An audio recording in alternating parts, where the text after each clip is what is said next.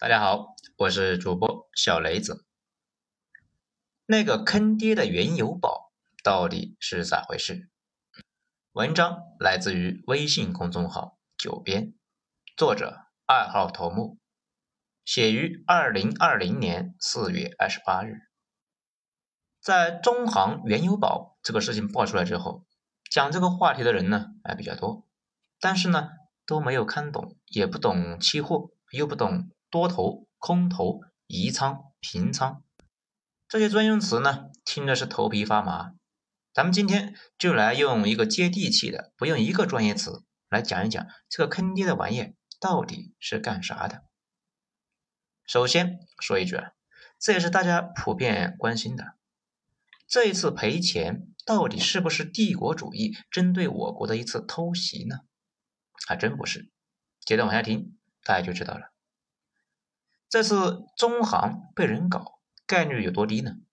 大概就相当于你扔个脸盆出去，脸盆落地之后，你翻开一看，诶，惊讶的发现里边呢竟然有只傻鸟。如果这只傻鸟竟然指责你偷袭它，你是不是觉得太魔幻了？嗯，某行就是那个傻鸟，蠢到离谱。我们甚至可以怀疑他们故意在利益输送，就是这么诛心。当然了。某行不是唯一一个被坑的那个，那个脸盆里面还有几只国外的鸟。接下来我们来聊一聊这个事情，大家呢自然就明白了。首先啊，我们来讲什么是期货。期货跟围棋一样，规则简单到了极致，但是复杂程度也近乎达到了一个近乎梦幻的高度。这玩意呢是人类发明出来对抗不确定性和风险的。早在六千年前，苏美尔人那那里就有了，逻辑呢也比较简单。比如啊，你是一个卖煎饼果子的大爷，每个月需要大量的鸡蛋，但是鸡蛋的价格忽高忽低，你的煎饼果子呢，这肯定是不能够跟着波动嘛，不然涨价之后大家就去吃油条了。所以呢，你就想了个办法，就跟卖鸡蛋的商量，说啊，咱们现在的价格非常公道，能不能签个约？下个月的鸡蛋，那依旧呢，按照这个价钱给我供应。这卖鸡蛋的呢，正好担心啊，下个月鸡蛋卖不出去。现在有人想签约订购，自然是非常的高兴的。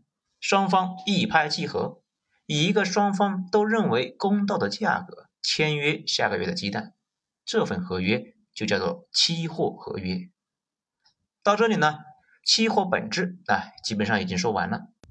就类似于呢，欧几里得几何里面的最基础的那几条线一样，什么两点之间有且只有一条直线，等等等等，在这个逻辑的基础之上，衍生出来几个近乎无限的欧几里得世界。期货也一样，这么个简单的逻辑，在这个基础之上推演出来的东西呢，却复杂到了极致，而且更关键的是，这个玩意啊，跟钱强相关。又凭空增加了很多的欢乐，比如买期货合约的时候，你订了三个月之后的一百万鸡蛋，就相当于呢全村的鸡蛋被你承包了，而且你订鸡蛋的时候不需要把这一百万直接全部呢打到对方的账户上，一般来说只要打百分之五到中间商那里，啊，这一般呢是期货交易所啊，这五万呢就叫做保证金。也就是说，你只花了五万，就做了一百万的生意，相当于二十倍的杠杆。国外有时候啊，能够达到三十倍到五十倍的杠杆，这个就非常刺激了。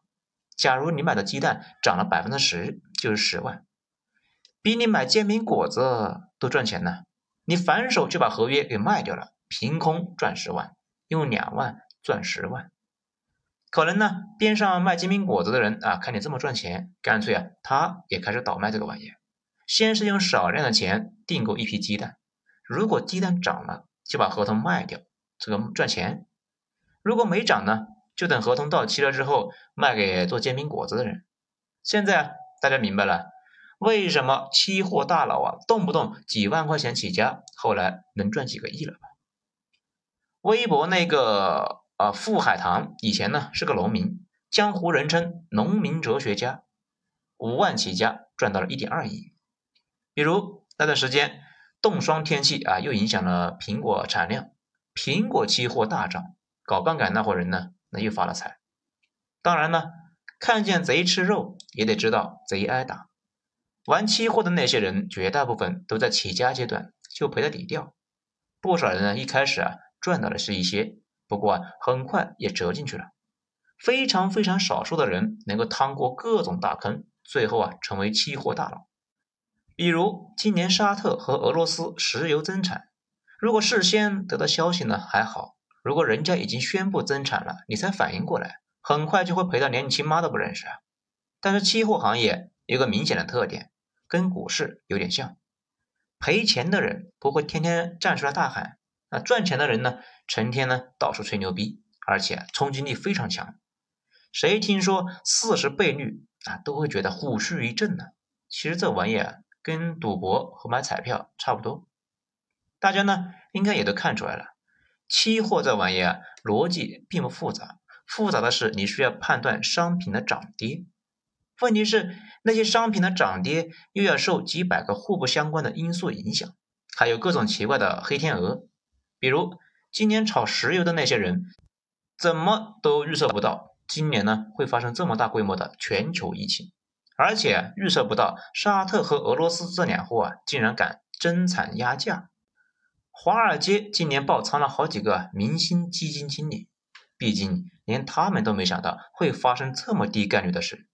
说到这里呢，大家可能有个疑问：那些基金经理爆仓了，钱赔光了，会发生什么呢？啥也不会发生。大家还记得那个著名的段子吧？经济学家说：“为什么国有企业做不好？因为啊，反正财产那也不是他们自己的，经理们无所谓。华尔街其实呢也是这种情况，基金经理们操盘的资金也不是自己的，也是从别人那里募集来的，赔了又不是赔自己的钱，只要不是一直赔就没事。之前有一个华尔街传奇俄罗斯籍的天才交易员，江湖人称大伊万。”啊，这个大伊万呢是前苏联爆掉的一个六千万吨的 TNT 的当量的氢弹，他呢就被问到：你天天交易几亿、几十亿的美刀，每年过手的钱比斯洛伐克财政收入都高，你是怎么保证心平气和的？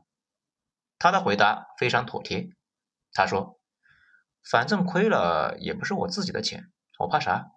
所以啊，心态稳的一批啊。做交易员最重要的就是心态要稳。大家呢后续注意一下啊，包括原油宝，还有这种代理人困境，赔的又不是他们自己的，自然也就无所谓。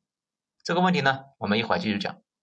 讲清楚了期货，再给大家讲一讲这个原油宝是个什么东东。原油宝呢，这个玩意也不复杂，而且呢，我对这个玩意非常了解。之前公司啊门口呢有个地摊。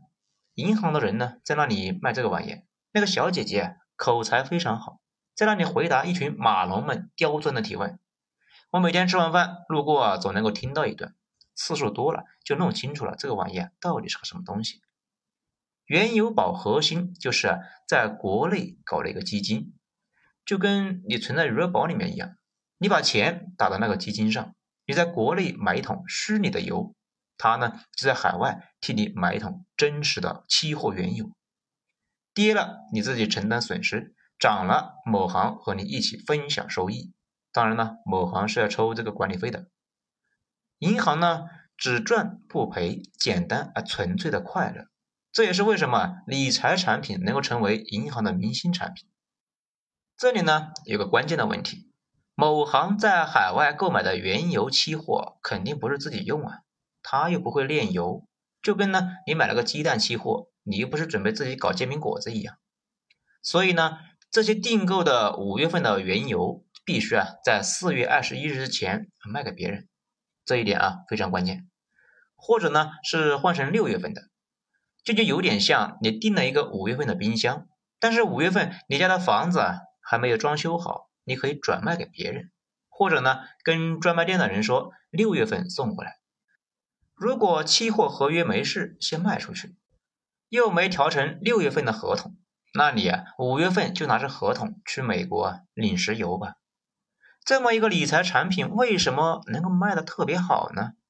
首先，这玩意非常刺激，正常上班炒股什么的，跟期货比起来弱爆了。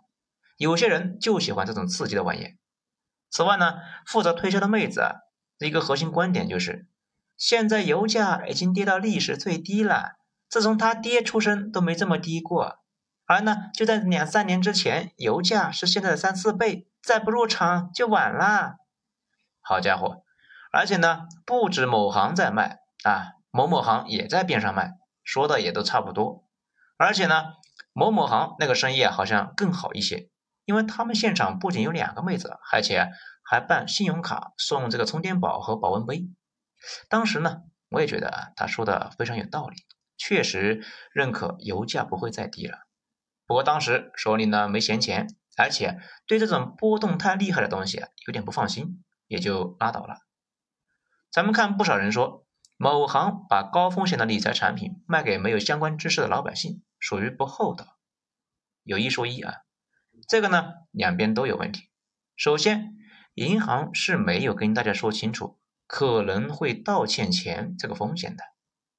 事实上，他们也是最近才知道的，说是给散户发短信的时候提醒风险了。不过，据我了解，大家都说没收到。也就是说呢，银行把极高风险的理财产品打扮成了一个正常风险的，有糊弄人的嫌疑。此外，一根合格的韭菜。做决策的时候，一定要想清楚最坏的结果能不能够承受。如果不能承受，就不要去干。而且那个理财产品是可以做空的，也就是说，你觉得油价会继续下跌，可以呢买看空的期货。而且确实有不少人买了，这次赚的是盆满钵满。他们偷着乐，谁也不告诉。前几天呢，看到有人在群里面啊秀了一张结算单，他用一百四十万赚了七百多万。然后乐呵呵的说：“啊，这辈子啊，再也不碰期货了。不过呢，他现在憋不住，这两天又玩上了。期货这个玩意啊，跟赌博似的，有瘾，玩了之后停不下来。那如果你买了之后会发生啥呢？比如你花了一百万买了一堆五月份的原油期货，在四月二十日晚上十点之前，你可以选择随时操作你的账户买入或者是卖出。”这就跟你炒股似的，你操作完国内的账户以后，某行的人操作海外的账户，你买卖多少，他们买卖多少。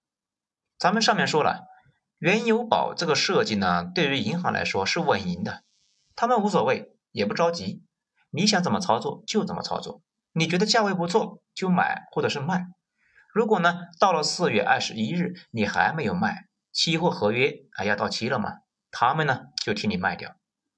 这个背景之下，有一半人已经是卖掉了名下五月份的所有期货，剩下的那一半人一直没操作，直到四月二十日晚上十点，银行可能下班了，那个 A P P 不让操作了，然后到了后半夜，银行把手里剩下的原油期货给卖掉了，马上就到期了嘛，再不卖就得准备好火车去美国接原油了。需要注意的一点是，银行这个操作呢是写在合同里的。并不是随意的，这么干的目的就是让用户自我负责。在这之前，大家呢可以随便交易，但是到了二十号十点以后就不能够再操作了。这问题呢就出在那天凌晨最后卖出去的那几分钟，某行呢想卖掉手里剩下的期货合约，但是一直没人要，就跟呢你去二手市场卖车，挂出去二十块没人要，你就得挂十九块。继续没人要，八块、七块，到最后零、负一块、负二块，最后负三十七点六三，终于有人要了。不过呢，这里有个误区，不少自媒体啊没弄明白，以为某行所有的原油期货都在负三十七点六三上卖掉了。这个不是啊，那个价位上成交没多少，而且呢，只是持续了一会儿，迅速反弹了。这也是为什么之前以为他们赔了三百亿，这两天说，哎，没赔那么多，可能呢只赔了九十亿，而且也不是全赔给外国人的。某行他玩的是价差，也就是呢，国内看空和看空的人呢相互抵消一下，他们真买的没多少。这个太复杂，而且呢比较敏感啊，就不细讲了。这个时候呢，大家可能就纳闷了，降到零的时候就别卖了呗。银行呢包几艘游轮去把五月份的石油接回来，那不就行了吗？哎，这个真不行，因为专门做交割的美国库欣石油存储的油罐啊，已经被人呢全部给租走了，想交割都没法交割，而且啊得事先申请，临时抱佛脚那可不行呢。某行只能认栽。说白了呢，人家呀就是看准了这群傻鸟。到了最后的关头，没有交割能力，必须出价，所以把价格压到了极限。你卖也得卖，不卖也得卖。本来呢是想逮到谁算谁，没想到啊逮到几只傻鸟。这里边呢竟然有我们的银行，可算是丢了个大人了。这里呢也暴露出了某行这个产品设计确实有问题，把自己弄到一个没啥选择的境地，非常危险。他们内部专业人士呢，应该是能够看出来的。这也就回到了我们上面说的那个话题：大一万说啊，他管理的钱反正不是自己的，无所谓。这就有个问题了，某某行他们几个咋样了呢？他们早在四月十四日，也就是呢提前一周就把这个月的期货换成了下个月的。为什么某行就不换呢？很多人说啊，某行脑残，这也不对。某行不仅不脑残，某行对他们这个设计呢还非常满意，经常啊到处宣传。怎么理解呢？你通过某行买了一个海外的期货产品，不就是想低买高卖吗？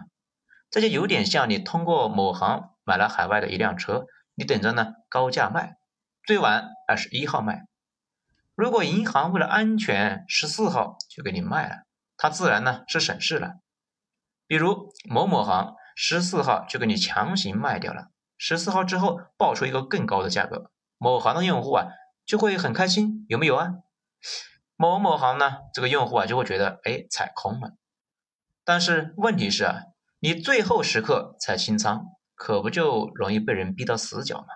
而且从晚上十点以后，某行原油宝用户是没法操作的，看着原油一直跌。只能够干瞪眼，最后被报了一个负值。